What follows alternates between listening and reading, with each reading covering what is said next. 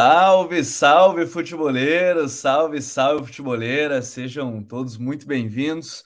Live Copa número 9, Brasil está classificado para as oitavas de final da Copa do Mundo, assim como a seleção de Portugal. A Sérvia resolveu vencer seu primeiro jogo, a Gana também, né? Belo jogo, movimentado jogo, né? Contra a equipe da Coreia do Sul. Então, hoje, o foco obviamente vai ser maior na seleção brasileira, com sua grande vitória, vitória importante contra a seleção da Suíça, né? Porque não seria um jogo fácil, mas o Brasil venceu, venceu por 1 a 0. A entrada do Rodrigo aí foi muito importante para a seleção. A gente vai tentar analisar tudo que mais, mais importante aconteceu, né? O Militão foi titular ali na lateral direita, o Fred jogou no lugar do Neymar que está lesionado. Agora o Brasil classificado deve dar um respiro, inclusive, com o Tite preservando alguns jogadores. E vale como estatística importante Brasil não sofreu nenhuma finalização no gol ainda. É a única seleção dessa Copa que não sofreu nenhuma finalização no gol.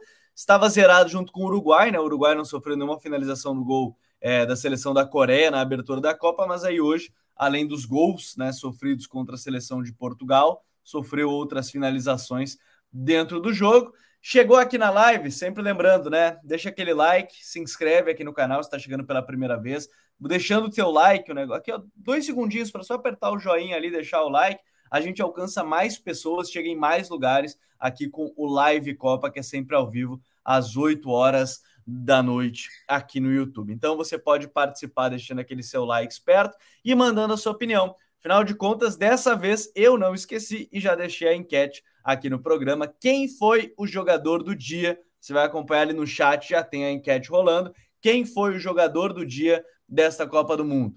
Bruno Fernandes, por Portugal, fez dois gols, né? Tem dois gols e duas assistências já nessa Copa. Casemiro e o seu gol super importante contra a Suíça. Aboubacar e os seus dois gols contra a seleção é, da Sérvia, mas que. É, e aí, um belíssimo jogo. E eu botei aqui: Sérvia vence, mas a Sérvia empata. Né? O Gabriel tá meio perdido aqui na, Gana vence a Sérvia empata, né? A Sérvia empata com, com a seleção de Camarões. Dois gols super importantes, né? Do Abobacar na partida. E, além disso, será que não foi o Kudos? Né? E aí, a gente vai poder falar sobre isso ao longo desse Futuri Copa, né? Futuri Copa edição de número 9. Está aqui comigo hoje Vini Dutra, o Douglas Batista chega daqui a pouquinho. Tudo bem, Vini? Seja bem-vindo a mais um Live Copa. Fala, Gabi, estamos aí para mais uma. Grande dia de Copa, eu acho que foi talvez o melhor dia é, em termos de, de, Desde que os jogos é, da Sete entraram, né? Inclusive, eu acho que hoje foi o melhor jogo da Sete, o último, que inclusive vai ser o último, né, do, desse horário. E acho que foi um dia bem movimentado, assim. Todos os jogos de fato foram muito bons e temos bastante coisa para poder debater. É, foi bastante movimentado mesmo os jogos de Copa do Mundo hoje. O jogo da Sete, inclusive, né? Que é, primou por termos jogos abaixo da média, né? Mas é, hoje, pelo menos, tivemos um grande jogo entre Camarões e Sérvia. Agora, o pessoal já está até participando, falando sobre né, a votação que a gente vai trazer ao longo desse episódio, ao longo dessa live, né? Porque quem foi o melhor jogador do dia. O Abner Lucas já mandou a dele, né? Casemiro, melhor jogador da seleção até aqui, vamos falar sobre isso.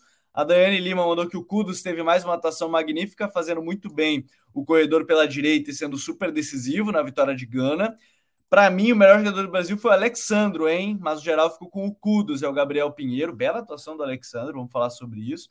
E o Luiz Henrique França, o sistema defensivo do Brasil é excelente, mandou aqui para a gente. Então, mandem as suas opiniões, porque a gente vai abrir falando sobre a seleção brasileira. Essa vitória é super importante sobre a seleção da Suíça, Vini. E eu quero começar falando sobre o sistema defensivo, porque o sistema defensivo da seleção brasileira hoje, mais uma vez, não sofreu nenhuma finalização, né? Foi muito seguro, né? E, e assim, é, mostra algo que é muito importante, que às vezes se debate, né? Que nem sempre o melhor ataque ganha, por exemplo, os campeonatos. Ganha na maioria das vezes, obviamente mas às vezes defesas também ganham até mais vezes os campeonatos, né? Porque não sofrer gols é tão importante quanto fazê-los, né? Porque se você não sofre nenhum gol, você já sai com um pontinho pelo menos. Se você não sofre gol e faz, beleza, né? Agora, se você faz um uhum. gol no jogo, nem sempre é uma garantia que você vai vencer a partida. Você fez um gol, Sim. mas não sofrer, pelo menos você não perdeu o jogo. Então, é, essa solidez da seleção brasileira já começa a ser um ponto-chave também, né? Da seleção. É. Não sofrer gols e ser muito segura defensivamente. Sim, eu acho que a solidez defensiva é, no, na era Tite sempre foi algo muito presente, assim, desde o início, assim, porque a, a seleção do Tite ela teve várias fases, né? Ela teve uma primeira fase em que a seleção tinha muita dificuldade contra blocos mais fechados né? principalmente aquele momento de grande dependência do Neymar, e era uma seleção muito perigosa nos contra-ataques, nas transições, né? recuperando em campo contrário, tendo pouco campo para poder transitar. Mas a solidez defensiva do Brasil na era Tite sempre foi ali presente, né? O Brasil sempre contou com muita segurança defensiva e, e agora com o Brasil mais construído, né? É, é, é um time que tem mais armas para poder atacar. É, a defesa talvez chega no seu auge também em termos de, de, de solidez, né? E hoje é, os quatro jogadores de linha jogaram muito bem. Né? O, o, Militão até não tem tantas estatísticas, ele não tem estatísticas tão sonoras quanto tem as do, do, Alexandre, Alexandre, do Alexandre, né? Mas ele também foi muito bem. E ele, inclusive, em duas ou três transições, ele foi bem importante, é, recuperando assim em campo aberto, né? Numa uma das poucas tentativas de saída. Então, é, defensivamente ele também foi muito bem, os, os dois zagueiros muito bem. O Thiago Silva, para mim, é, foi um dos melhores em campo também.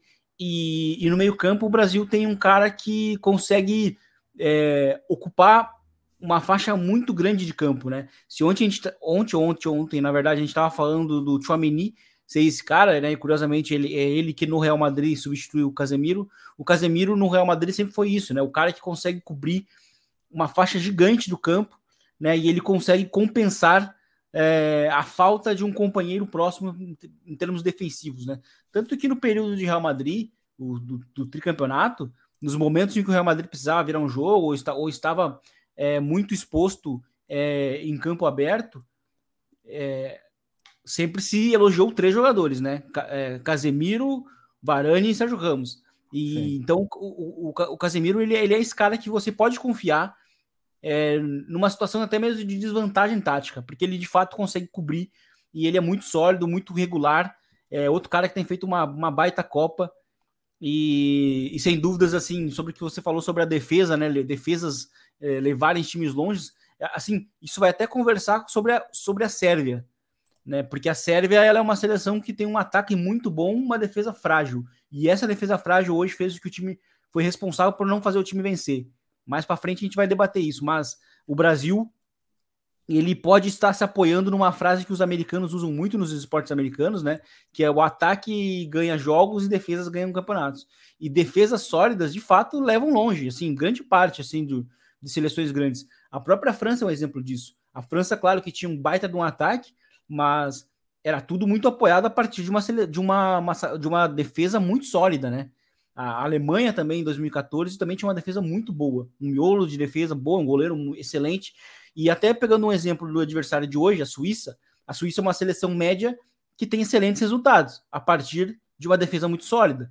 Né? Sim. É uma, é uma, é uma seleção. Começar por um bom goleiro, né? Exatamente. Começar pelo goleiro que é excelente, né? O, o Zomer, é, e ele é muito subestimado, né? Um cara que não é muito falado né, apesar de fazer várias atuações históricas, só nessa temporada mesmo, ele foi um cara que fez 20 defesas contra o Bayern de Munique, né, na vitória do, do, do Mönchengladbach contra o Bayern, em Munique. E, e ele é um cara muito regular também, excelente com os pés, mas o sistema defensivo da Suíça nos últimos 10 anos, ele é um dos mais sólidos no mundo de seleções. Né? Se a gente olha para uma seleção média, né? Ela é uma seleção que, a partir dessa, dessa, desse sistema defensivo sólido, consegue, consegue resultados como vitória contra é, uma eliminação né, contra, é, contra a França, uma vitória recente contra, contra a Espanha. Enfim, é uma seleção complicada. Até pouco tempo atrás foi eliminada de uma Copa do Mundo sem tomar gols em tempo normal. Então, assim, o Brasil se apoia muito no sistema defensivo e isso, é, inclusive, é um bom é um bom termômetro, assim. A própria Argentina também cresceu muito a partir de uma defesa sólida. E o Brasil, ele tem a defesa, assim, como um grande ponto. É, quem tá aqui com a gente é a Douglinhas, mais uma. E, e assim, só um, um adendo, já que o Vini falou das defesas. Afinal de contas, o zagueiro da Sérvia, para quem é fã de séries, é o Gandia, né? De La Casa de Papel. o Pavlovic. O homem é igual simplesmente ao Gandia lá na casa. Sabia que conhecia ele de algum lugar. Eu não vou lembrar quem é que tweetou isso. E aí eu falei, tá, tá aí. Já descobri de onde é que eu conhecia ele. Quem tá chegando aqui na live, ó, deixa aquele like, participa da enquete, porque o Douglas chegou agora, ó, ele já sabe, vai dar o voto dele, já tá na enquete, tá, do, tá o Douglas, tá no chat. Quem foi o melhor jogador do dia? Casemiro, Bruno Fernandes, Kudos ou Abubacar. Tá lá na lista, o pessoal pode escolher. Depois a gente pode falar de outros nomes, mas coloquei esses quatro como os principais e o pessoal já pode ir votando. A enquete está ali no chat. Né? Além de deixar o like, você pode votar e depois a gente vai falar um pouquinho é, mais sobre isso. Agora, ainda mais alguns detalhes importantes que o pessoal está mandando é, mensagens. O Luiz Henrique França falou do sistema é, defensivo. Gabriel Pinheiro acabou de mandar também ó, um detalhe. Nas últimas Copas, sempre o campeão com zagueiros jogando na lateral. É, acabou sendo né, 2014 com o Rivets né, na, na Alemanha, 2018 o Pavareu, o Lucas Hernandes né, na seleção da França. E agora será que é o Brasil com Éder Militão? Sim. Mas eu acho que é para a gente falar. E, do... e se a gente for fazer, até ah. já me apresentando, boa noite, primeiramente. É boa noite. também. Boa noite. 2010. A Espanha com o Sérgio Ramos 2010, é verdade. Eu ia dizer isso, o Sérgio Ramos. Na verdade, na época, o Sérgio Ramos ainda era lateral. Só que ele fez o caminho inverso, né? Ele foi da lateral para a zaga depois. Isso, exatamente. Exatamente. Eu estava tentando lembrar a França 2006, mas aí acho que a França não. Acho que a França a não era. A Itália não, né? A Itália, né?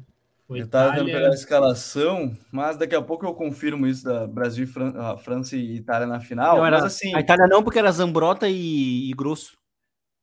Então, é, a Itália não, exatamente. Agora sim, né, Douglas, para a gente começar a falar também de outras coisas da seleção, dá para falar justamente dos laterais.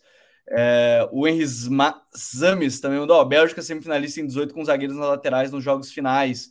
Né, no desespero contra o Brasil, colocou um monte de gente também, né, de, de para defender ali o Douglas Costa, eu lembro do jogo do Brasil.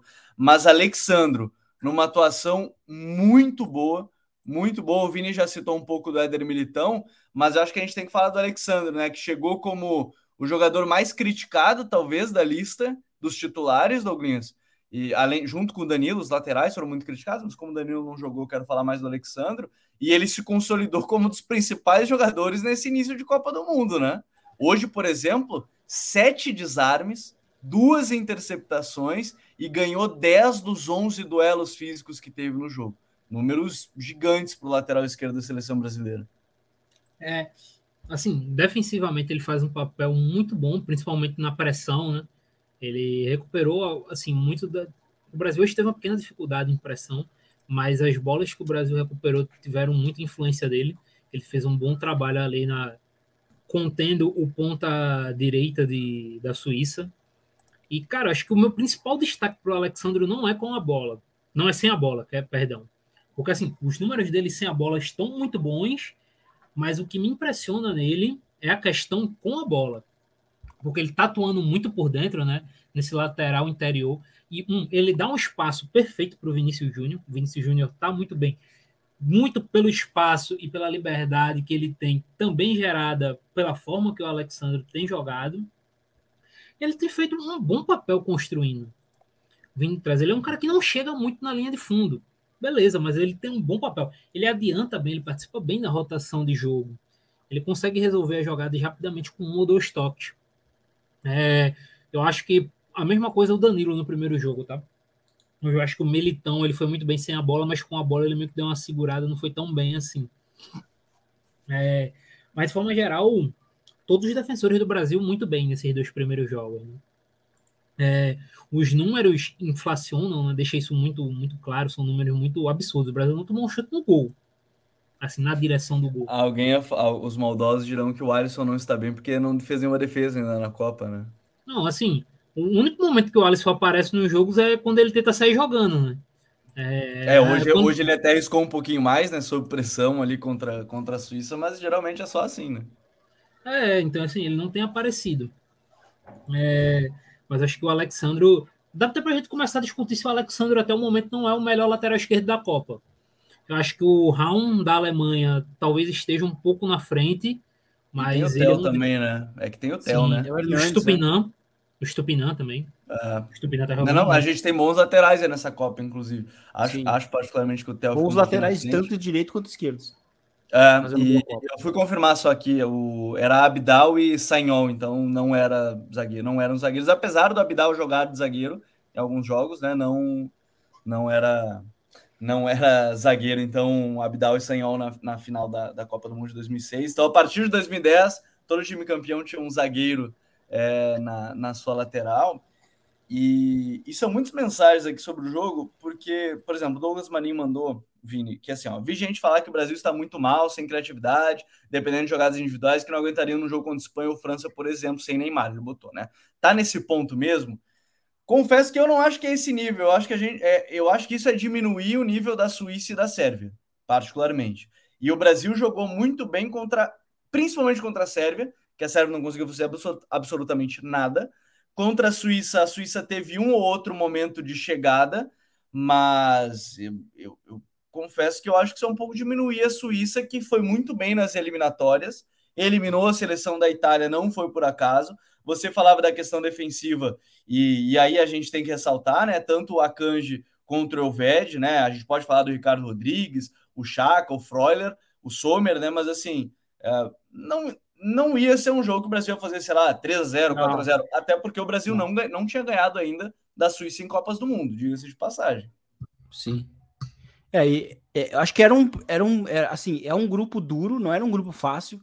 É, eu acho que assim, é, a, a Suíça é um adversário conhecidamente sólido defensivamente.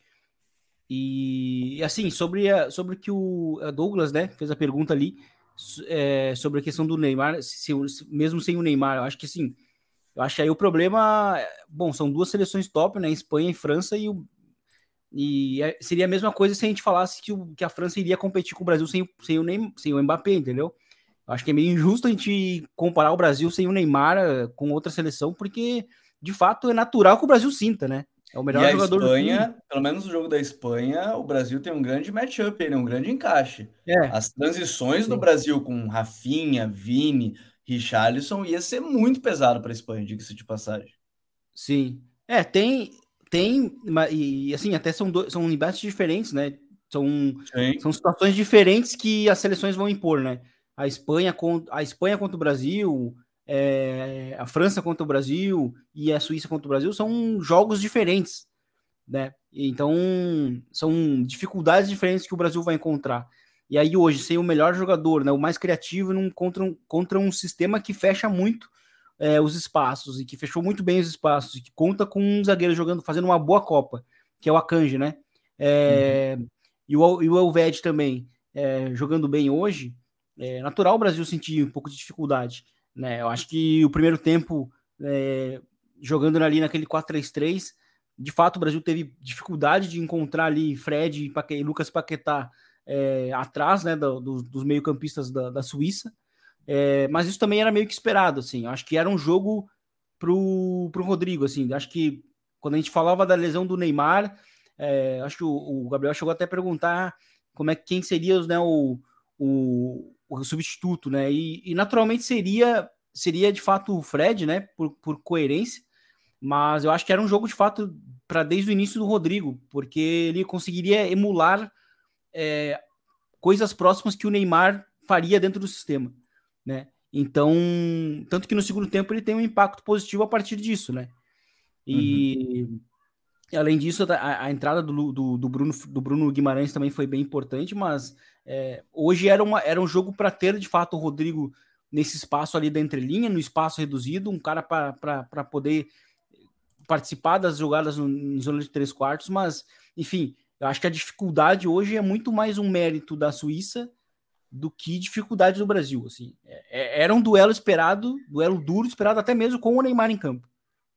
Sim, e até, né, Douglas, a gente fala de uma partida assim, aí a gente pode começar a entrar nesse ponto do Rodrigo que era uma expectativa grande, porque assim, o Rodrigo já tem jogado naturalmente nessa posição, né, no 4-2-3-1, né, em vários jogos ele tem jogado assim, e por isso esperava muito dessa questão, porque dentro do jogo, né, você tinha, no primeiro tempo, principalmente, quem criou as duas chances de maior perigo foi o Rafinha, né, uma numa finalização de média distância, outra no cruzamento, que ele encontra ali pro, pro Vini Júnior, que a bola acaba batendo, acho que na coxa dele, né, e acaba não, não pegando do jeito que ele imaginava, E porque o Rafinha era o ponta direito que ficava bem aberto mesmo esperando e não era o lugar que o Rodrigo entraria. Eu vi muita gente falando que o, que o Rodrigo tinha que entrar ali naquela posição, só que aí você vai matar o Rodrigo. O Rodrigo nem quando joga no Real Madrid, Sim. ele joga colado na linha lateral, né? E é uma coisa que o Rafinha sabe fazer muito bem, esperar essa bola na linha lateral para buscar o drible, para acelerar. E eu quero destacar assim, não só o Rodrigo, aí você pode falar também da questão do Rodrigo, mas eu vou dizer, é, algumas pessoas até comentaram sobre isso, mas eu, eu aqui no, no chat, até depois vou tentar puxar aqui sobre a questão do Gabriel Jesus. O Gabriel Jesus entrou bem, tá? É, o Richardson não estava conseguindo sustentar muito a posse de costas sim, em primeiro sim. toque. O Gabriel Jesus é bom nisso e, e ele conseguiu. É, eu acho que foi uma, uma entrada também que acabou sendo importante. Não sei como é que você vê essas duas mudanças do Tite, que são antes do gol, né? Tanto o Gabriel sim. Jesus quanto. É, eles entram, deixa eu pegar aqui até um minuto, eles entram um pouquinho antes do gol, 10 minutinhos antes do gol, entra o Anthony e o Gabriel Jesus. Antes já tinha entrado o Rodrigo no intervalo, né? E o Bruno Guimarães uhum. depois no lugar do Fred. Mas são mudanças Sim. bem importantes, né, Douglas? Sim. É, primeiro ponto, o Paquetá deu umas, algumas aceleradas boas no primeiro tempo, mas claramente ele não estava bem fisicamente. Não estava 100%, né? Ele não estava 100%. É, é sempre bom também passar informação, para quem não sabe, até para não falar. O Paquetá sentiu sintomas de gripe durante a semana. Nos últimos dois dias, né? Ele não treinou 100% Isso. nos últimos dois dias. Então, complicou um pouco o jogo dele, né? É, ficou um pouco mais difícil para ele jogar. Assim, jogar doente é, é, impossível, cara. Mas o Rodrigo ele melhorou muito porque ele é um cara que consegue ter. Assim, ele é realmente jogando pelo meio, entre aspas, ele é o mais próximo que se tem do Neymar. Porque, claro que tem a diferença técnica, né? O Neymar é melhor que o Rodrigo. Mas ele tem o drible curto, em espaço curto, como o Vini citou. Ele é um cara bem lendo espaços. É um cara que consegue conduzir a bola e sabe finalizar. E é, vai bem com duas é muito fino, né? Tecnicamente é muito, Exatamente. Muito então ele é o mais próximo que realmente se tem do Neymar nesse tipo de característica jogando por ali por dentro. Então foi o Brasil que chegou mais próximo de, de jogar como foi contra a Sérvia. E naturalmente o Brasil aos poucos foi começando a criar mais com ele. É, o Richarlison foi mal, eu acho que para além de sustentar, o Richarlison teve uma participação muito baixa no jogo. E talvez seja um caso até para a gente conversar, porque antes dos gols contra a Sérvia, ele já tinha uma participação, também estava tendo uma participação um pouco Sim. reduzida naquele jogo. O que, o que ajudava, ajudava, vou usar a aspa nessa frase, é que talvez naquele jogo ele estava enfrentando zagueiros realmente físicos, né? Que, um, que era por embate, e uhum. nesse ele estava enfrentando zagueiros talvez um pouquinho mais rápidos em si, né? E aí ele não conseguiu também ganhar nesse tipo de, de, de duelo. Sim, e aí o Jesus, ele é. Assim, a gente falou do, do Rodrigo ser um cara muito fino tecnicamente, e o Jesus é muito fino tecnicamente. Tem um lance que estão tá compartilhando de um lançamento no jogo direto que eu acho que foi o Casemiro que fez, que o Jesus domina de calcanhar e dá o passe para o Vinícius Júnior, que assim, é impressionante. Ele é um cara muito bom. O primeiro toque do Gabriel Jesus é muito bom na bola. O muito, primeiro, primeiro contato muito, dele muito. com a bola. E é, ele entrou bem, ele começou a fazer o jogo do Brasil fluir mais. E aí, já entrando é, na parte talvez um pouco mais clínica, crí, crítica, perdão, é, eu não curti tanto, a gente vai falar mais, eu não gostei tanto do jogo do Bruno Guimarães. Eu acho que estão falando do jogo do Bruno Guimarães muito, mas eu não gostei tanto. Eu acho que ele deu uma característica que o Fred não tem, porque ele é realmente esse cara mais da bola longa, de ditar o ritmo, deixar o passe entre as linhas, que o Fred é um cara mais de ocupação de espaço, de às vezes pisada na área, mas de finalização a média e longa distância, de marcação e pressão, um cara muito bom pressionando, hoje também. É... Mas o Bruno ele atrasou algumas jogadas por dificuldade, principalmente em usar o pé esquerdo. O lance do primeiro do gol anulado, né? Ele atrasa a jogada porque ele não conseguiu passar com a perna esquerda. Então, eu acho que esse é o ponto. Eu acho que não é que o Bruno jogou mal, mas eu acho que tem que dar uma segurada. Não acho que ele jogou tão bem assim. E não jogou tão bem, por exemplo, para garantir a titularidade. Eu acho que, por exemplo, no próximo. Não, não diria nem no próximo jogo, né? Que no próximo jogo o Tite vai rodar o elenco. Sim. Mas nas oitavas, dependendo do, do adversário, eu ia de Paquetá e Rodrigo. Ou Neymar, eu acho, eu acho até é, Aqui, ó, o Andrei Carvalho até já comentou. No lance do gol lado atrasou a jogada e errou o passe. Né, ele mandou aqui. Uh, a Dani Lima tinha perguntado justamente sobre isso, né? Com as atuações de Bruno e Rodrigo, o Paquetá corre risco de perder a titularidade. O Thiago Félix ainda mandou para a gente também o Richarlison. É muito pouco participativo. O Gabriel Jesus é bem melhor que ele nisso. E o Santista bicolor foi a entrada do Rodrigo que fez Vini melhorar no jogo. Podem por que, que eu sempre leio Carvalho e é Cavalheiro, né? Pô, foi mal aí, Andrei. É Cavalheiro, eu sempre leio Carvalho. Mal. É, o cara lê rápido aqui dá errado.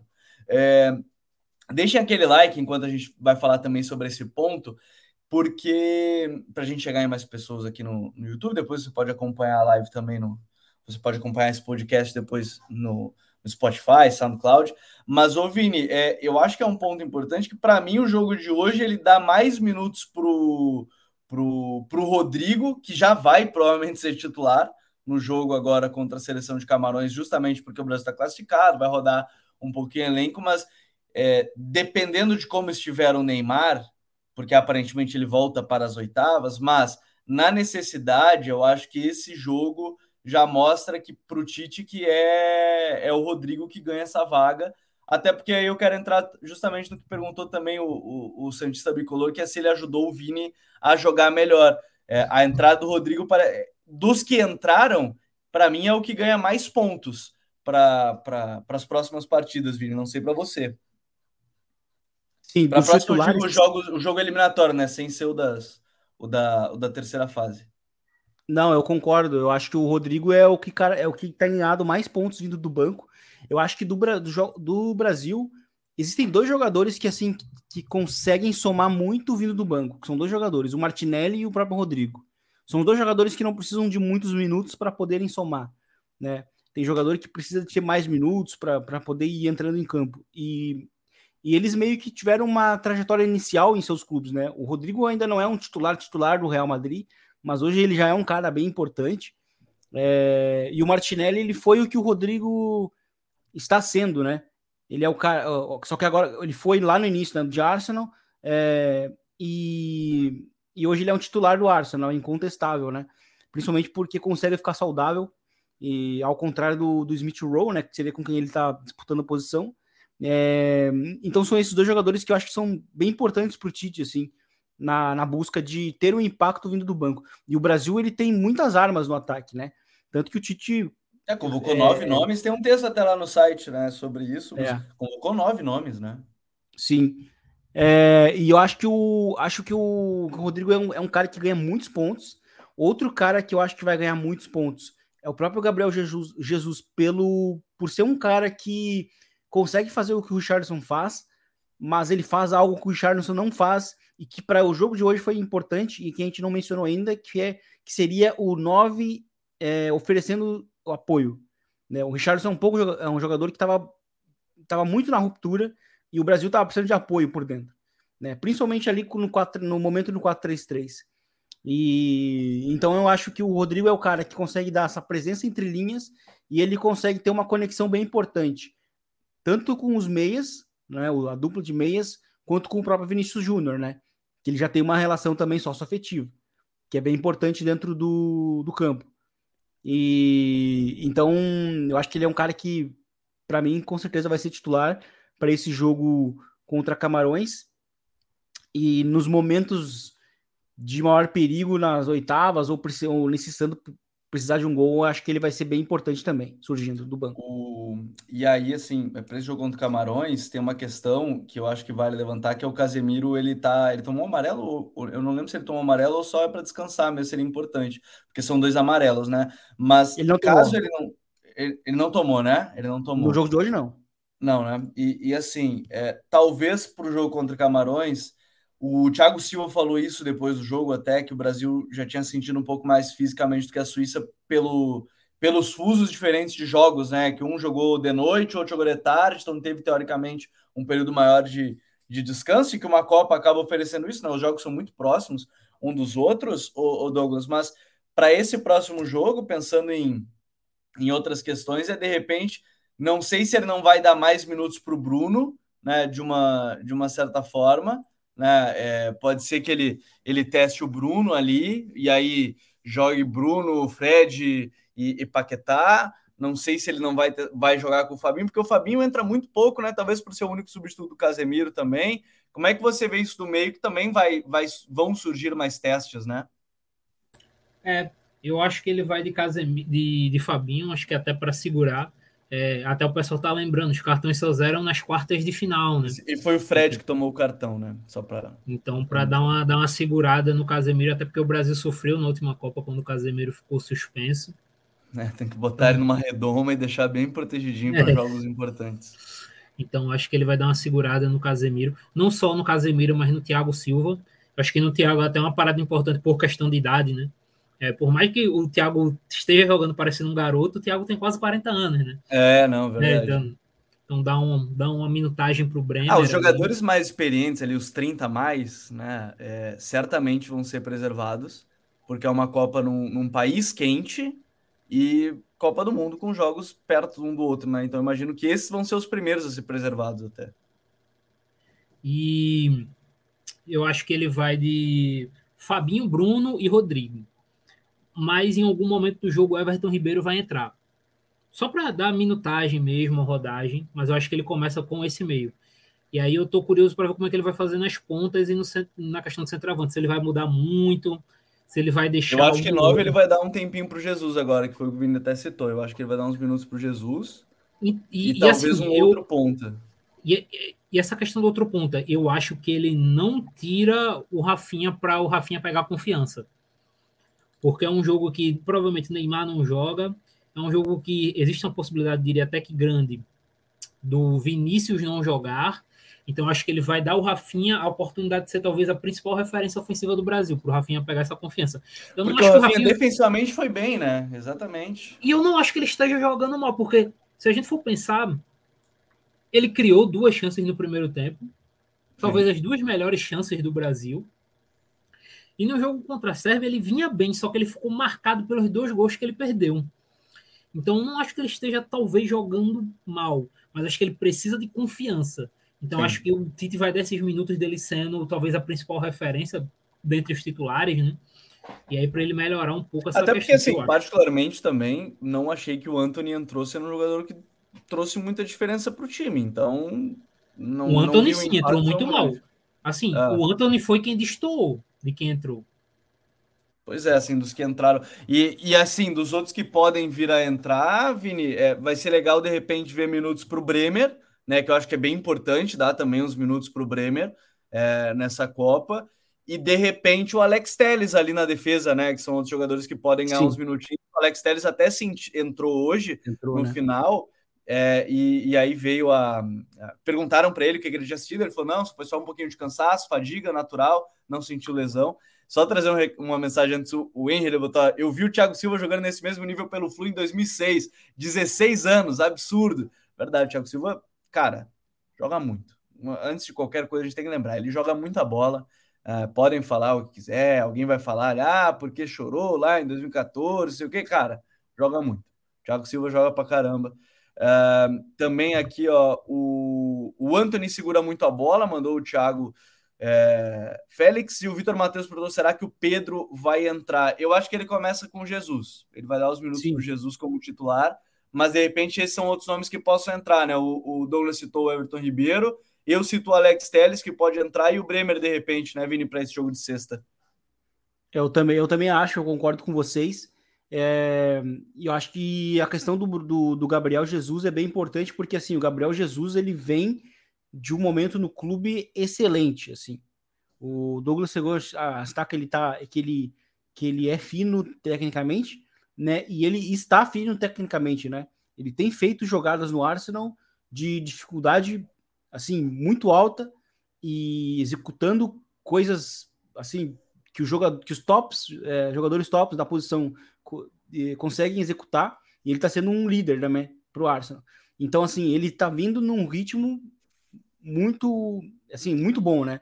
Então ele precisa já jogar como titular justamente para não perder esse, esse, esse bom momento né? E o impacto dele é bem importante, é, porque ele, como eu falei, assim, na comparação com o Richardson, ele, ele é menos unidimensional, assim. Ele é um cara que consegue oferecer o apoio, ele é uma, ele é uma ameaça é um, com, com um desmarque mais curto, ele é muito forte, ele, ele vai agora tem, tem ido muito pro, pro embate físico. Então, ele é um cara que consegue ser até um pouco mais completo. Então, acho que vai ser importante ele como titular. Sobre o Anthony, eu acho que o Anthony, ele, ele é uma, o Anthony é uma figura difícil de vir do banco para ter um impacto similar ao do Rodrigo e ao do Martinelli. E o é, próprio impacto dele como titular no United, né? É.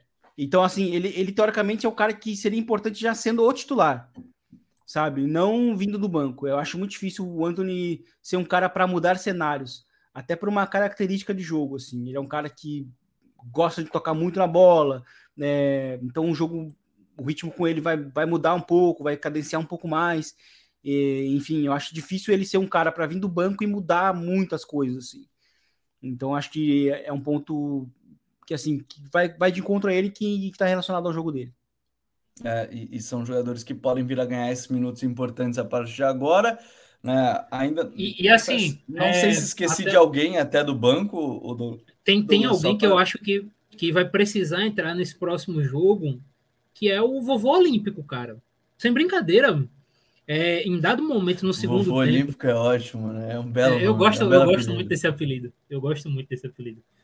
Porque em dado momento a Suíça estava tão recuada, tão é, e o Brasil recuperando e faltando esse, essa criação desse lateral por dentro na direita, porque o Militão realmente não foi bem construindo o jogo, que faltou ele em algum momento ali. Eu acho que em algum momento o Tite pensou nisso. Acho que em algum momento passou na cabeça do Tite, mas ele não quis é, arriscar e tal. E as mas transições da Suíça, em algum momento, elas começaram a ficar um pouquinho mais perigosas, né? Sim. E aí sim, talvez ficasse meio ruim. É. É, mas nesse jogo em específico contra Camarões, com o Brasil já classificado, eu acho que talvez ele, ele opte por ele. O complicado é que Camarões vai ter que ser mais agressivo nesse jogo, né? Já que Camarões empatou hoje ainda tem chance de classificação. E até fazendo um gancho sobre isso, né? Sobre essa questão de Camarões, e, e dá para citar um pouquinho do jogo, até porque para esse próximo jogo também é, tem uma outra situação. O Gabriel Pinheiro falou que vovô olímpico só quando o time estiver perdendo, que aí vai ter mais aposta ainda, mais domínio ainda. É, pensando pela ótica do que foi Camarões hoje contra a Sérvia, Vini, é que provavelmente aí sim, né? Não vai ter como deixar no banco a Bobacar, né? E aí vai ser um time ainda mais vertical, né? Com a Bobacar, Chupomotim. Aí tem que ver se ele vai quem é que ele vai tirar, né? Para colocar o, o Abobacar. Ele tirou o Rongla, né? Nesse jogo, né? Que é um do ali meio do campista. ali do meio campista. Então tornou ainda mais mais vertical. Não sei se vai chegar nesse nível para para o jogo contra o Brasil, mas como é um Brasil misto, provavelmente, uh, também tem essa ótica, né? Camarões vai ser um jogo bem vertical, certamente, contra o Brasil, e aí vai ser interessante até para esse tipo de jogo vertical também ter os jogadores mais verticais para esse jogo. É. E, e, e, sobre a questão do. É que, é que o Dani. O, antes para falar sobre isso, eu vou falar do Dani Alves, porque o Dani Alves ele era assim, uma, ele era um ganho e uma perda, né? Porque ele ia ser um, ele talvez ele, ele seria o último recurso para o Brasil ter uma, uma construção da base diferente, né? Da base da jogada diferente. Porque o Tite mudou, colocando o Bruno Guimarães, que eu acho que de fato concordo em partes com o Douglas, que de fato ele não teve esse impacto todo monumental que as pessoas estão falando. E, e eu acho que se não desse de fato certo, a próxima peça que poderia entrar seria, seria de fato o Dani Alves. Só que daí teria perda na transição defensiva, né? Se uma bola longa entra ali, né, a gente ia ter que depender muito de um acerto, de uma cobertura, de uma correção dos zagueiros do Brasil. E, e eu acho que e eu acho que sobre, sobre Camarões, Camarões é uma seleção que, que é, é, tem feito uma Copa que assim poderia ter mais pontos do que na verdade tem. Assim. É, o jogo de hoje, assim, meio que saiu do controle depois do, do 2 a 1 para a Sérvia. É, mas o meio-campo tem feito um, uma boa Copa, no geral. E, e, e, o que faz, eu acho que o, o Abubacar é, começar como titular, talvez seja o bom momento do, do Choupo-Moting, né? Mas o Choupo-Moting é um cara que também consegue fazer um, um dos lados do campo. Então, Sim. quem sabe um desses caras que pode ser sacrificado é o Embo, é o Embo, é, como é que é o Embelmo, né? É o Embelmo, é. Que é o jogador do Brentford. Talvez eles pode, pode ser o cara sacrificado nesse ataque. Então, pode, pode, acho que é muito possível que a, que a que Camarões consiga jogar com os dois. Né? E aí vai ser um embate difícil para o Brasil. Vai ser um ataque que vai. que vai. que vai. assim. que vai ser não só uma ameaça na profundidade, buscando desmarque de ruptura, mas também no embate físico. Né? Tanto o Chupomotinho quanto o Abobacar. E aí coloca Tocoicambi, né? Ainda vai ter Tocoicambi, o Chupomotim do outro lado, provavelmente, bota o Bobacar. Foi bem interessante estar vendo esse jogo como uh, Camarões, numa coisa que a gente falou de outros jogos contra, por exemplo, a Arábia Saudita, que tiveram Polônia e, e Argentina, que foi como o Camarões conseguiu, por ter esses atacantes de profundidade e velocidade, atacar as costas da marcação alta da Sérvia. Né? E a Sérvia, como não tinha zagueiros tão rápidos, é, acabou sofrendo, tentou Sim. fazer linha de impedimento e acabou sofrendo né, nessa, nessa brincadeira. Dois... Então, acho que esse é um ponto. Tem dois pontos sobre a Sérvia. Um, ela, ela joga com atacantes como extremos, como alas, né? São extremos Sim. que jogam de ala. Sim. E aí tu tem zagueiros que são muito pesados e, pouco ágeis. E aí, tanto que assim, é, os dois gols, né? Os dois últimos gols de Camarões dá a impressão ao vivo de que os atacantes, que o Abubacar estava impedido. Porque ele estava muito na frente. E isso mostra assim, como eles são pesados, lentos e tal. E, e assim, né? Tu tem dois atacantes jogando de ala com uma defesa pesada. E aí a receita para não conseguir segurar um resultado. É, e aí foi, foi muito complicado, porque o grande ponto da Sérvia para esse jogo, né, Douglas, foi conseguir juntar os seus principais jogadores, né? Zvikovic, o, o Milikovic Savic, o Mitrovic, todo mundo junto para fazer. Foi um dos gols mais bonitos em termos de troca de passe, inclusive, acho que foi o 3 a 1 né? Foi o 3 a 1 numa troca de passe muito bonita. Foi o grande momento da Sérvia, né? Porque defendendo mais complicadinho mesmo hoje. Não, realmente, a defesa da Sérvia deixou, deixou muito a desejar. A linha de impedimento extremamente mal feita, né?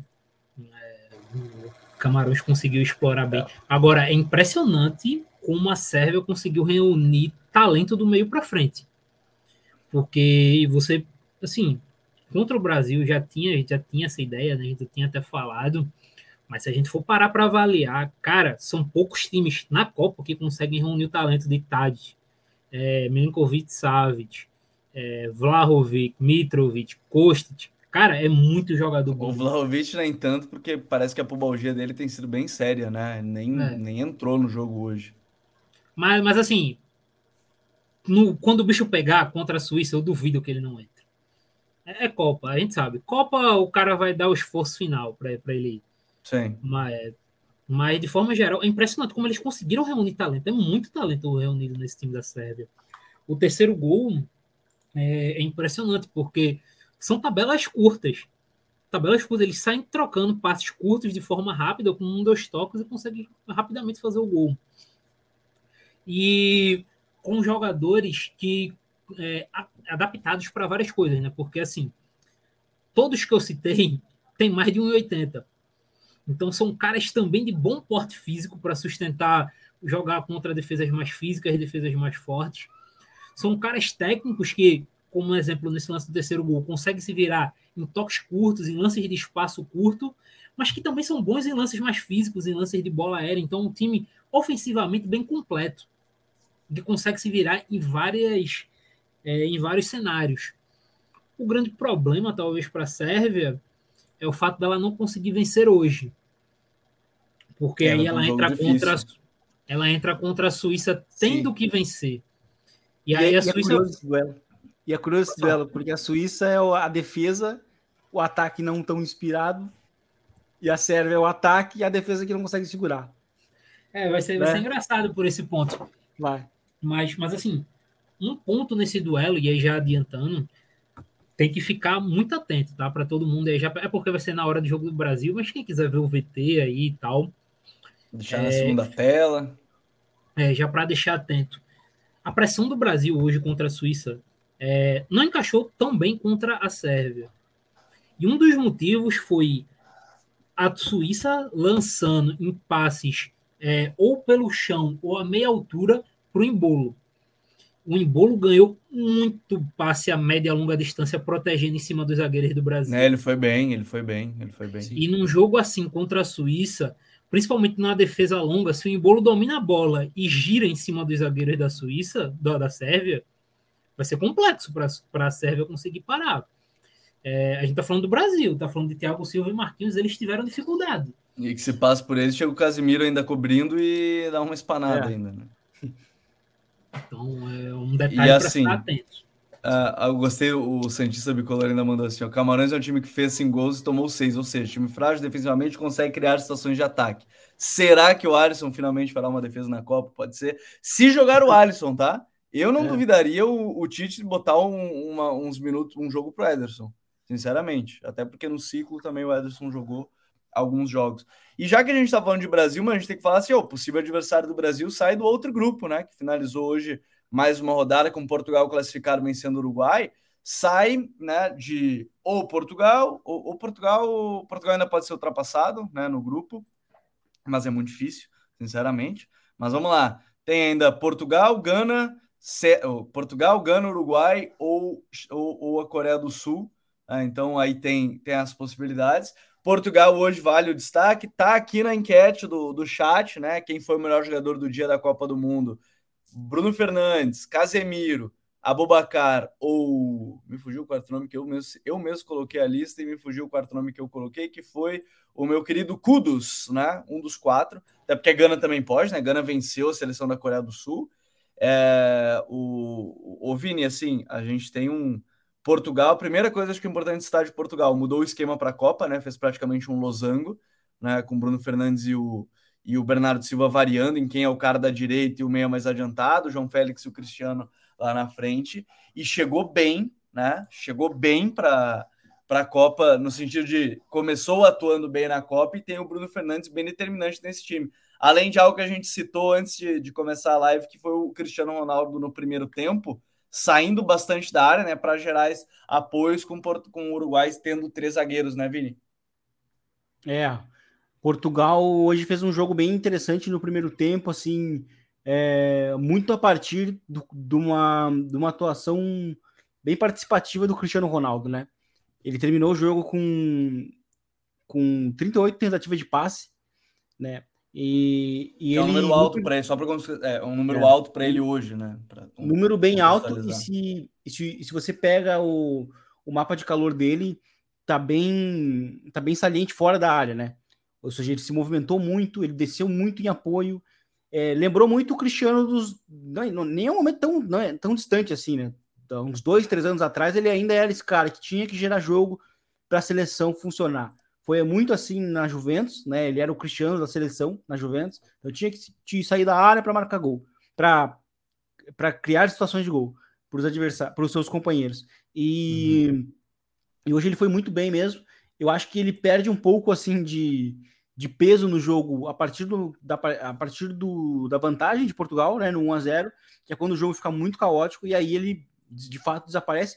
E, e também, assim, acho que tem, tem a ver com, a, com o crescimento do Uruguai no jogo, né? O Uruguai cre, cresce como foi no jogo da contra, contra a Coreia do Sul, quando ele começa a ser muito agressivo. Né? E o próprio Valverde também, que fez um primeiro tempo apagado, faz um grande, primeiro tempo, um grande segundo tempo, né? E, e eu acho que assim, Portugal tem armas no ataque hoje que assim é, é, que é uma seleção que não que não não tá encantando, né? É uma seleção que não encanta, não, não é vistosa. Mas, mas tem muito tem talento, né? Entre os jogadores. Eu gostei talento. de uma mensagem aqui que mandaram, o Luiz Henrique França. Portugal é um time que alguns minutos é fantástico e outro parece um bando, instável demais. Porque talento tem, né? Tem muito talento. E como você falou, tem jogadores chegando bem. o Bernardo Silva jogando muito. É, o Bernardo Silva é um dos jogadores. Comentei com o Gabi também no, no, no, no privado no WhatsApp que o, ele é um dos jogadores mais intensos é, sem a bola no momento ofensivo para Portugal. Né? O mapa de calor dele é uma loucura, assim, do, do Bernardo Silva. Tipo, tá, tá completamente preenchido. Sabe? O cara Sim. é muito imperativo, né? E isso é bem importante. O, o, Bruno Fernandes tem sido uma verdadeira arma lançando uh, transição. Gerando gols a partir, às vezes, do nada, né? Isso. Ele tem sido uma arma lançando transição e gerando, e gerando gols, né? Em, em três quartos. E ainda você tem o, o, João Félix, que não está mal. Eu acho que ele tem tido uma resposta bem positiva nessa Copa, um pouco mais positiva do que do que tem sido a temporada dele no Atlético de Madrid. E hoje o, o, o Cristiano Ronaldo se, é, se juntou à festa, vamos dizer assim, porque fez uma grande atuação no primeiro tempo em termos de criação de jogadas. Tanto que ele terminou o primeiro tempo com três passes chaves, né? O que demonstra como ele conseguiu criar. Sim. O, o Lourenço até comentou aqui também aí, depois a gente vai falar um pouquinho de Gana, que ele falou da questão de talento que a gente citou agora há pouco, mas do outro lado, tá uma crise bem bonita no Uruguai também, né? Porque perguntaram depois do jogo para o Cavani o que aconteceu e ele falou que tem que perguntar para o treinador, porque mais uma vez é, é, o, mais uma vez o, eles entraram sem a intenção de ganhar. É um clima gostoso que está na, na seleção uruguaia para essa Copa. Mas a verdade, primeiro, é que vai se confirmando os três zagueiros na Copa, né, Douglas? 15 das 32 é, seleções, diga-se de passagem. Mas foi um jogo bem foi um jogo paupérrimo, né, do Uruguai. Foi um jogo que quase que não teve nada, para não dizer que não teve. Tem o lance do Bentancur, e depois, quando o jogo vira um monte de transição, né? De um lado para o outro, né? Vira um pouco de Premier League ali, de Bundesliga, assim, com muitas transições. E nada demais, né? É, eu acho que eu tô mais empolgado com esse momento de criticar o Fernando Santos do que eu estava ontem para criticar o Roberto Martins. Porque, cara, é assim, é inadmissível o trabalho dele nessa Copa é, é muito, muito, muito, muito, muito ruim. Porque, vamos lá, eu acho que para mim, principalmente em termos, de forma geral, o trabalho de um técnico é esse, mas no contexto de seleção, pelo baixo tempo de treinamento, pelo pouco tempo que você tem para treinar, é principalmente você montar uma forma de jogar que acomode seus principais jogadores para jogarem à vontade. Frio, acabou. Quando você entra nesse time do Uruguai, você vê o Valverde absurdamente longe do gol, o Valverde é um dos meio melhores meio-campistas da temporada e talvez um dos meios mais decisivos da atual temporada. Você vê o Darwin é, tendo que correr 50 metros com a bola no pé, que com todo respeito não dá. O, o Darwin ele cresce no Liverpool quando o Klopp diz: Ó, oh, cara, tu vai tocar duas vezes na bola por jogada. É só finalizar. Mais é só nada. finalizar. Ele, veja bem, quando ele começou a correr menos com a bola no Liverpool, ele começou a tomar decisões melhores, começou a ser mais decisivo começou a evoluir em outros pontos. Em Portugal, no primeiro jogo, ele jogou como ponta, tendo que buscar a bola no meio. E hoje, ele lançando, tinha que dominar a bola, girar e correr sozinho, ele e o Cavani contra quatro. É, fora os outros jogos, eu vou citar os dois, porque talvez sejam os casos mais claros e agressivos, assim, que você olhar e ficar incrédulo. É, ele simplesmente está colocando, talvez, seus dois principais jogadores em termos de fase em contextos que eles não são bons. E você termina sendo uma Copa que o Valverde está apagado, uma Copa que o Darwin está muito mal e que Portugal não consegue criar. A distância entre o meio e ataque de Portugal é, é gritante. É, Portugal não consegue criar, não consegue parar a bola. É, é, com todo respeito, é feio. assim Resumindo a parada, é feio de você ver o Uruguai jogar. É, e tem boas opções. Você tem boas opções. Tem, o Darwin é uma boa opção. O Cavani, é, algo que eu estava até conversando agora há pouco com os amigos. O trio de meio campo de, do Uruguai, ele chega na Copa em ótima fase.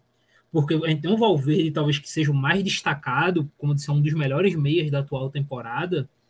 Talvez, dá até para a gente discutir, talvez se ele não seja o melhor jogador do Real Madrid nessa temporada, mas você tem o Bittencourt jogando muito bem no Chelsea, o Vetino, que cresceu muito na mão do, do Sarri na atual temporada. Então, é, não é nem aquela questão de, pô, você tem boas peças, mas as, as peças chegaram mal na Copa. Acontece. Sim. Não, ele tem boas peças e as peças chegaram em alta. Só que as peças estão sendo mal utilizadas. O Uruguai agora ele chega na última rodada com uma chance claríssima de, de saída da Copa porque a Copa de Gana, falando em futebol jogado, é muito superior à do Uruguai. Muito superior. É, o Alonso ele vai ter que reinventar o futebol para ver o Uruguai passando. Porque tá, tá feio o negócio. Tá muito vai ter que aliviar um pouquinho o clima, né? O, a, eu, pós-jogo. Assim, eu concordo, eu concordo com tudo que o Douglas citou. Eu acho que só discordo de ter que inventar o futebol. Eu acho que o que ele tem que fazer é fazer o simples. É. Porque. Primeiro que ele vai ter que acalmar o ânimo no, no vestiário aí, vai ser que ser uma coisa hoje que a conversa vai ser, deve ter sido bem boa depois Sim. do jogo, deve ter sido pauleira e tudo Eu sempre digo assim, essas pancadaria, entre aspas, dentro de vestiários acontecem. O Luiz Henrique passou uma temporada quase inteira brigando com o Messi até encaixar o mundo no MSN, por exemplo, né? O Messi, Soares, Neymar. Mas assim, é que quando ela vai externamente, fica mais pesado o clima, né? Que nem a Bélgica. Alguém citou aqui a Bélgica no chat, né? Que tá um clima maravilhoso também, que teve hoje briga entre o De Bruyne, o Vertogen e o Hazard, se não me engano, e que teve que chegar o Lukaku para afastar todo mundo e segurar. É, o Lukaku imagina, tu tá, imagina tu tá numa briga e quem chega para separar é simplesmente o Lukaku, cara. Mano, eu só largo, né? Eu só pego e dou meus passinhos para trás. Não, não fiz nada, foi mal. Romelu, Romelu, desculpa, pede desculpa ali para ele e tal. Porque assim, o clima da Bélgica já tem a situação até do, do Courtois e do De Bruyne, né? Que é extra-campo. Né, que eles não, não se dão muito bem, e, e, segundo as informações hoje é que eles não se falam há alguns anos, né? Por algumas questões meio complicadas é, meio assim, resumidamente, meio Icardi, que foi o. Eu não lembro se foi o De Bruyne ou se foi o Courtois, né? Foi um dos dois. Foi o De Bruyne, né? E o Courtois não, não aceitou muito bem, obviamente, né? E aí eles não se falam mais. Mas enfim, é, o Uruguai ele tem uma missão difícil, mas que pode ser menos difícil, apesar de Gana estar jogando muito bem, até aproveitando a questão de falar do jogo de Gana contra a Coreia do Sul, né, Vini? Mas é uma missão difícil, porém não tanto. O Uruguai adora esse tipo de jogo também, né? Vale é. destacar que o Uruguai adora esse tipo de jogo que está no limite para ser eliminado, vai lá, ganha e classifica, né? É, exatamente. Tanto que cresce no jogo a partir da urgência, né? Como e quase empata, inclusive. Então, o Uruguai tem um pouco disso.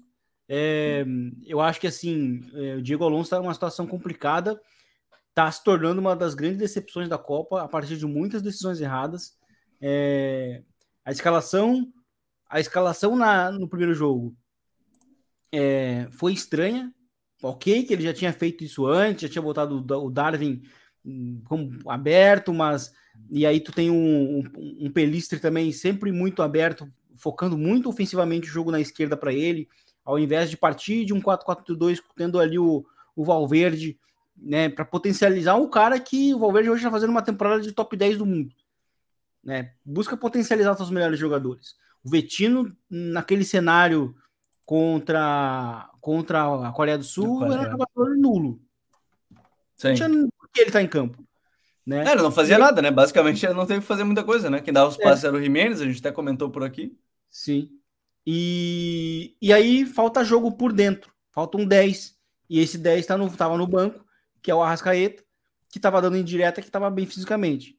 Né? Então, é, é, é, complicado, assim, sabe? É, o, o que, tanto que, assim, o Arrascaeta entra, também culmina com a, com a, com a melhora do, do, Uruguai, né? Até o Peristri hoje entrou bem, mas é, é muito do que o time precisava para aquele momento.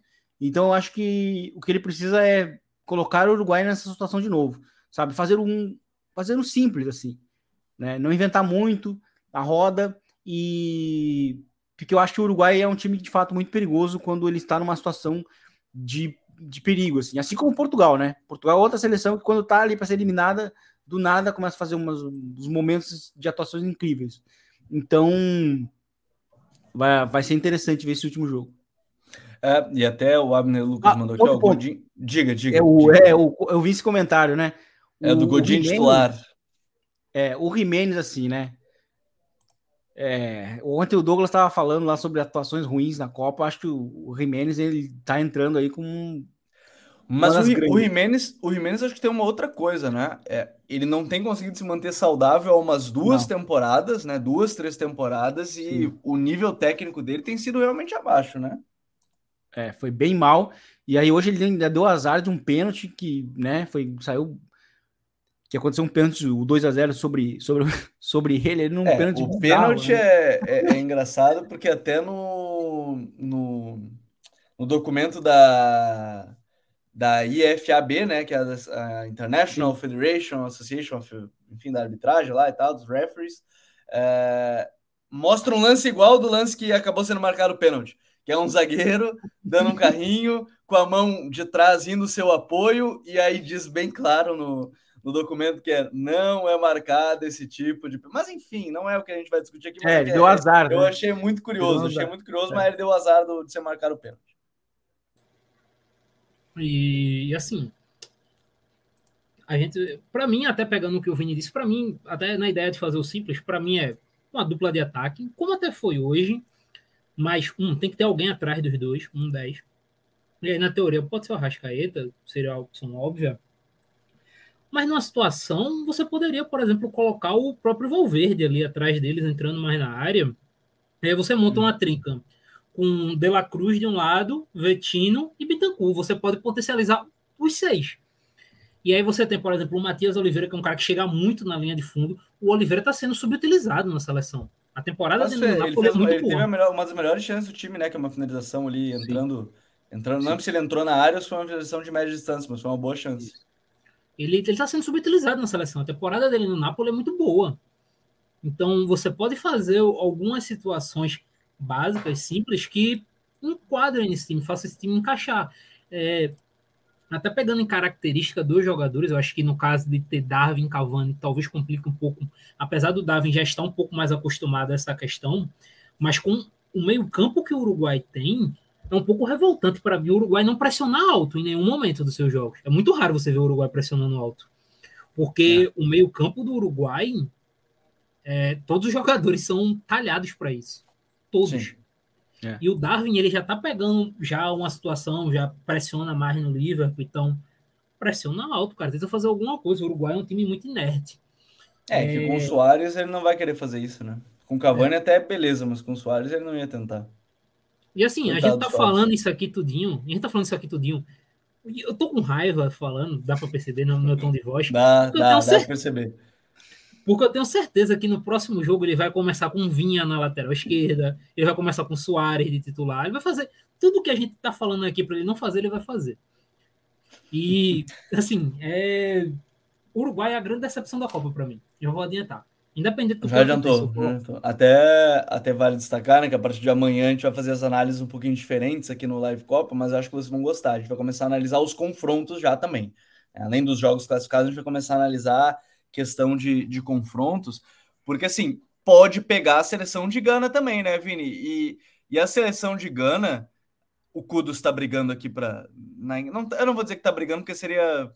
Não tem como. Nesse momento a votação está entre Bruno Fernandes e Casemiro, de melhor jogador do dia para quem está participando no chat. 37% para o Bruno Fernandes, 34% para o Casemiro, né, de melhor jogador do dia. Mas assim, hoje, além do Kudos, que eu achei que eu achei bem legal é a atuação em si. O Gabriel Pena disse que hoje era para analisar Senegal e Equador. Amanhã estaremos aqui já oito da noite para analisar também, Gabriel. É... e aí depois já a prévia do que vai ser os confrontos dos grupos A contra o B nas oitavas. Mas outro jogador que eu gostei muito da atuação foi o Partey. É, defensivamente é. foi muito bem. É claro que ah, sofreu dois gols, ok e tal. Mas assim, eu achei uma atuação defensiva que foi boa. Ele participa do terceiro gol roubando a bola já no campo adversário né, participa do, do 3 a 2 e, e assim, tem talento nesse time também.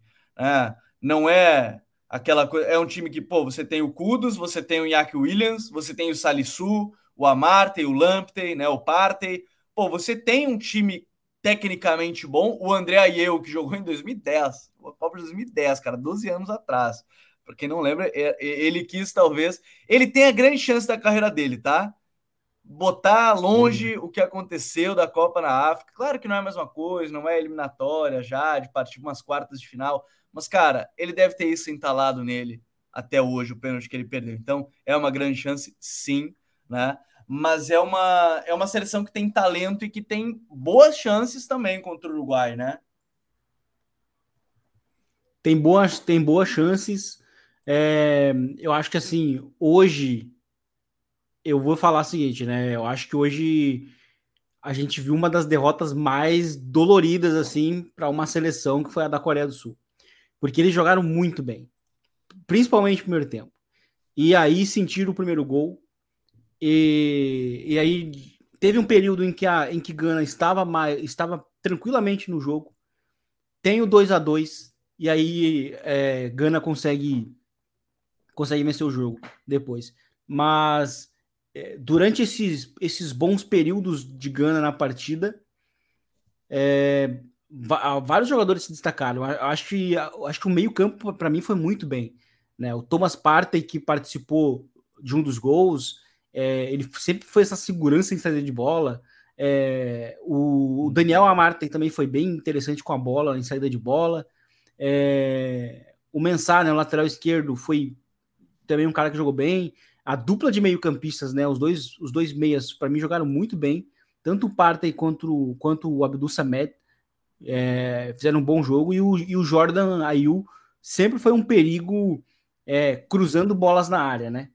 E é um time que busca muito a segunda trave também, né, nos seus cruzamentos. Seleção do, de Gana. E, e o Kudos, ele é um cara que, assim, ele é um cara que é bem divertido de ver jogar, porque assim, ele é muito versátil, né? Ele é um cara que pode jogar de, de meio campista, ele pode, ele pode jogar de 10, ele pode jogar de 9, pode jogar de falso 9. E, e ele consegue jogar bem todas. Tanto é assim, é que no né? Ajax ele tá jogando de falso 9, né? Falso 9. Na seleção é. de Gana ele joga mais aberto, então são, já tem aí posições diferentes, né? Isso. E, e ele chegou no Ajax sendo interior. então, assim, é, é, é, interessante. Ele é um jogador bem interessante, assim. Ele consegue ser uma ameaça ele é muito bom tecnicamente, ele é um cara que consegue aliar o físico que ele tem com a, com a leitura de jogo e com a técnica, né? E por isso que ele foi ele tá, tem sido um dos protagonistas de, de Gana nessa Copa. Tem sido bem interessante. É, e foi, foi mais uma vez. Se não é, se não classificar, se acontecer de não classificar, acho que Gana vai acabar passando contra a seleção do Uruguai, mas eu não quero zicar a seleção de Gana, que tem vários jogadores que eu gosto bastante, então não irei zicar, e para o Douglas não ficar brabo, que o Diego Alonso vai passar de fase, né? Vai que o Uruguai passa, daí vamos voltar aqui lembrar do hate dele em cima do, do Diego Alonso no jogo. É, o Kudos está brigando para ser o melhor jogador do dia, e eu quero passar para essa pauta também, né? Porque o dia ele tem todos os jogos tem um jogador muito destacado e além desse do Kudos no jogo, vale destacar o Lourenço lembrou bem aqui o show, né, que para alguns alguns corintianos fizeram a brincadeira, né, que o show na verdade era Jô, né, o Jô em boa fase do Corinthians, que entrou na bola aérea, segunda trave fazendo seus gols, aí fizeram a brincadeira, mas foi muito bem por parte de da Coreia. Falando em jogadores de grande nível que não atuaram bem, o som. O som, som a gente é, tem colocado na lista. A Copa do Som, só que o, o, único ponto que aí talvez a gente possa colocar de uh, que ajude ele nesse, nessa questão é que ele tá jogando, ele ainda tá jogando lesionado, vamos ser sinceros, né? Porque ele tinha que fazer uma cirurgia e de repente vai para a Copa, ele tá jogando lesionado. Né? Ele tá jogando com a máscara ali, mas a máscara não deve. É, a dor não vai diminuir porque ele tinha que passar por uma cirurgia e estava quase fora da Copa antes da Copa. Né? Que foi essa fratura que ele teve. Então, Acho talvez que isso possa influenciar, mas a Copa dele é abaixo. A Copa do o, o, o Andrei Cavaleiro, ó, e, e pronuncia-se Cho, aquela ex-promessa sub-20 do Galo. Rapaz, lembra o Cho? Ainda tá Cho. vivo o jogador, o jogador Cho, meio-campista. Né? É, mas assim, é uma. O som ele tá numa Copa. A expectativa para mim era maior com a, em relação a ele. Não sei se essa lesão pode ter influenciado. Mas quanto ao melhor do dia, Bruno Fernandes, Casemiro, Abobacar ou Kudos, ainda tem alguns minutinhos para o pessoal votar. Vini, quem é que foi o melhor do dia aí para você desses quatro? Ou é algum jogador Sim. que não está entre esses quatro aí? Não, não, é, para mim é o Casemiro. Eu votaria no Casemiro. É, é só para pegar um pouquinho da Coreia do Sul, sobre o que você mencionou do, do, assim, se tem um jogador, um jogador, porque assim, já que é questão de destaque, um jogador para mim que seria um dos destaques do dia, mas não ao ponto de, de estar entre esses, é o Lee Kangin, né? Que veio muito sim, bem do banco. Sim. Jogador que vai acabar, vai acabar herdando para a próxima Copa o status de estrela na, na seleção da Coreia do Sul, porque o Som já vai ter 34 anos, vai estar, numa final de, vai estar em final de carreira, mas ele teve bom impacto no primeiro jogo e, e nesse segundo já, né? E, e, e no meio-campo, assim, novamente, eu sou, um, eu sou bem fã dessa dupla de meio-campistas, né? O Imbeon e o, e o Wu Yong, né? São muito bons. Ele, principalmente o camisa 6, né? O Wang, que para mim fez uma grande atuação, assim, em termos associativos, assim, mudando o jogo, buscando o passe entre linhas. O que faltou para a Coreia do Sul foi um acerto maior dos, do, tirando o 9, né? O Cho. Mas faltando um acerto maior do, da linha de três ali, né? O, dos jogadores do último terço de campo. Uhum. A saída de bola muito bem, dos, tanto dos zagueiros né, e dos, dos, dos dois laterais jogaram muito bem, é, mas faltou o ataque funcionar. E aí o ataque ele entra com, com o Lee Kangin, né? E aí o time funciona bem e tal, ele participa do primeiro gol, né? E, e, e, e, o time é muito. consegue um empate sendo muito profundo pela esquerda ali, né? E é o que agrava muito mais a atuação do, do som, justamente por isso, porque o jogo estava tava concentrado na esquerda, né? O Kim Jin-su, o lateral esquerdo, foi bem, foi, teve, foi bem participativo no segundo tempo, sendo esse cara aproveitando ali as costas do, do Tariq Lamptey, né? E mas enfim, o som para mim fez, fez, uma, fez um jogo hoje muito muito ruim. O Gabriel chegou até a mencionar durante o jogo uma decisão errada que ele tomou numa tentativa de chute. E que é difícil, né? Tomar decisões erradas, o som ele é muito bom nisso, né? Sim. Até porque ele é ambidestro, né? E era uma Sim. situação de chutar com a esquerda cruzado e ele talvez jogando com uma talvez jogando com uma confiança abaixo, buscou a direita, que é a, a, teoricamente a perna forte dele, e, e isso foi suficiente para a defesa de Gana se recuperar no lance, né? E mas assim, eu quero ver até que ponto, porque assim, Coreia do Sul ainda tem chance de passar, mas vai precisar também de meio de um milagre ali. Mas eu quero ver até que ponto isso vai ser vai a atuação de hoje, somada à derrota, vai surtir um impacto anímico no time. Porque de fato, de fato jogaram bem, tomaram 2 a 0, buscaram 2 a 0 e tomaram o terceiro, o terceiro na sequência. Ainda pode classificar, né? Joga contra Portugal já classificado, se vencer Portugal e, a, e Gana não vencer o Uruguai, aí estaria é, se classificando, até porque o Uruguai, aí depende também da questão de saldo, né? Porque o Uruguai tem saldo menos 2, Gana tem saldo 0 e Coreia do Sul tem saldo menos 3, ou menos 3, menos 1. Um. Então tem a questão do saldo também para isso. O Vini votou no Casemiro. Douglas, quem é que é teu voto para melhor jogador do dia? É, cara, que, que dia de Copa, né? Que dia, dia absurdo, assim, os últimos três pra dias. Para fechar os jogos da sete, né? Para fechar semana com jogos seguidos, né? De 7, 10, 7, 10, 1 e, e 4, belíssima sequência de jogos que a gente teve. Ó, para ter ideia do, do quão o dia foi absurdo, tem os quatro nomes, né? Que a gente colocou aí na lista. Pouco antes de entrar na live, inclusive num grupo que eu tô com um pouquinho, eu joguei a minha seleção da rodada. Tem três dos quatro nomes nessa seleção, cara.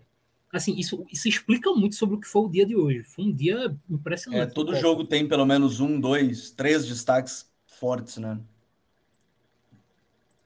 Eu vou ficar com Kudos pelo tamanho do jogo, cara, porque ele basicamente fez Gana ficar viva no jogo, né?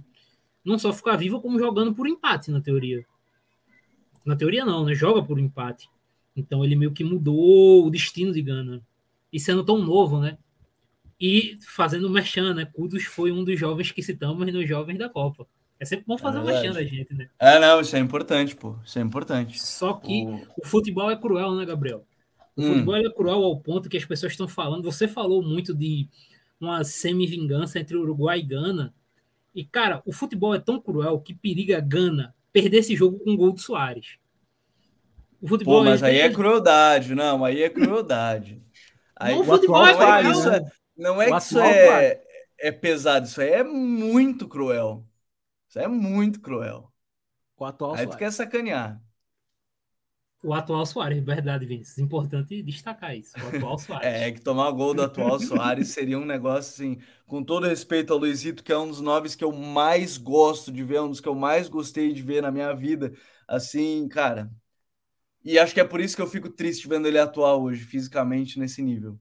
Acho que é por isso, assim. É, é diferente, infelizmente. Infelizmente. É um, é um zagueiro que hoje, é, é, um atacante que hoje foi segurado, já foi segurado essa temporada por, pelo.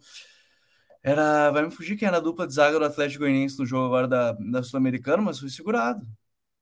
Foi segurado. Então, assim, o nível do Soares hoje, infelizmente, para uma Copa do Mundo, é um negócio muito abaixo muito abaixo. O meu voto vai para meu querido Carlos Henrique Casemiro. Como ele não tá no Real Madrid, eu posso votar mais tranquilo nele. Sei lá, não tá no Real, vou votar.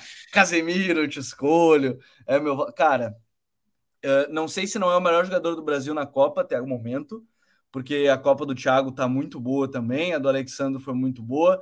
O Casemiro tá jogando pra caramba. Não sei se ele não é o melhor jogador do Brasil nessa Copa até o momento, mas vou escolher ele porque ele é, a gente eu brinco quando a gente fala assim, desses jogadores que estão alerta 90 minutos de um jogo, eu brinco é o psicopata da bola, né? Que é o cara que assim, ele não vai estar desatento em nenhum momento do jogo. Você pode olhar ali os 90 minutos e pensar, olhando só o Casemiro durante os 90 minutos, ele, em nenhum momento ele vai estar desatento. Nenhum momento ele vai estar desatento. E eu costumo brincar que esses caras são os caras que eu gostaria de ter no meu time sempre. Sempre. Esse tipo de jogador, ele é jogador inteligente, jogador. Viu como eu tô elogiando pra caramba o Casemiro agora que ele não tá no Real Madrid? Viu como é bom? Eu posso elogiar mais tranquilo. Uh, mas é um cara, assim, que realmente, para a seleção brasileira, ele é um pilar. Isso já nem preciso dizer, o Douglas falou ao longo da, ao longo da live da lembrança do jogo contra a Bélgica, né?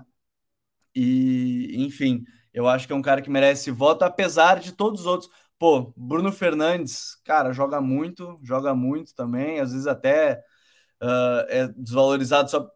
Não sei se a palavra é desvalorizado, mas é que ele tem números que às vezes podem ser inflados, talvez, mas é que assim, um cara que faz duplos, duplos, né? Mais de 10 gols, mais de 10 assistências toda temporada recente, não é acaso, né? Criando assistência, fazendo gols, porque tenta muito. O Kudos também é um jogador que surge aí como uma grande, grande promessa. Então, assim, acho que. Mas meu voto vai para o Casemiro, e aí eu fui fechar aqui a enquete, mas o YouTube ele é tão sacana que o YouTube ele não divulga o número de votos em si, ele só divulga a porcentagem.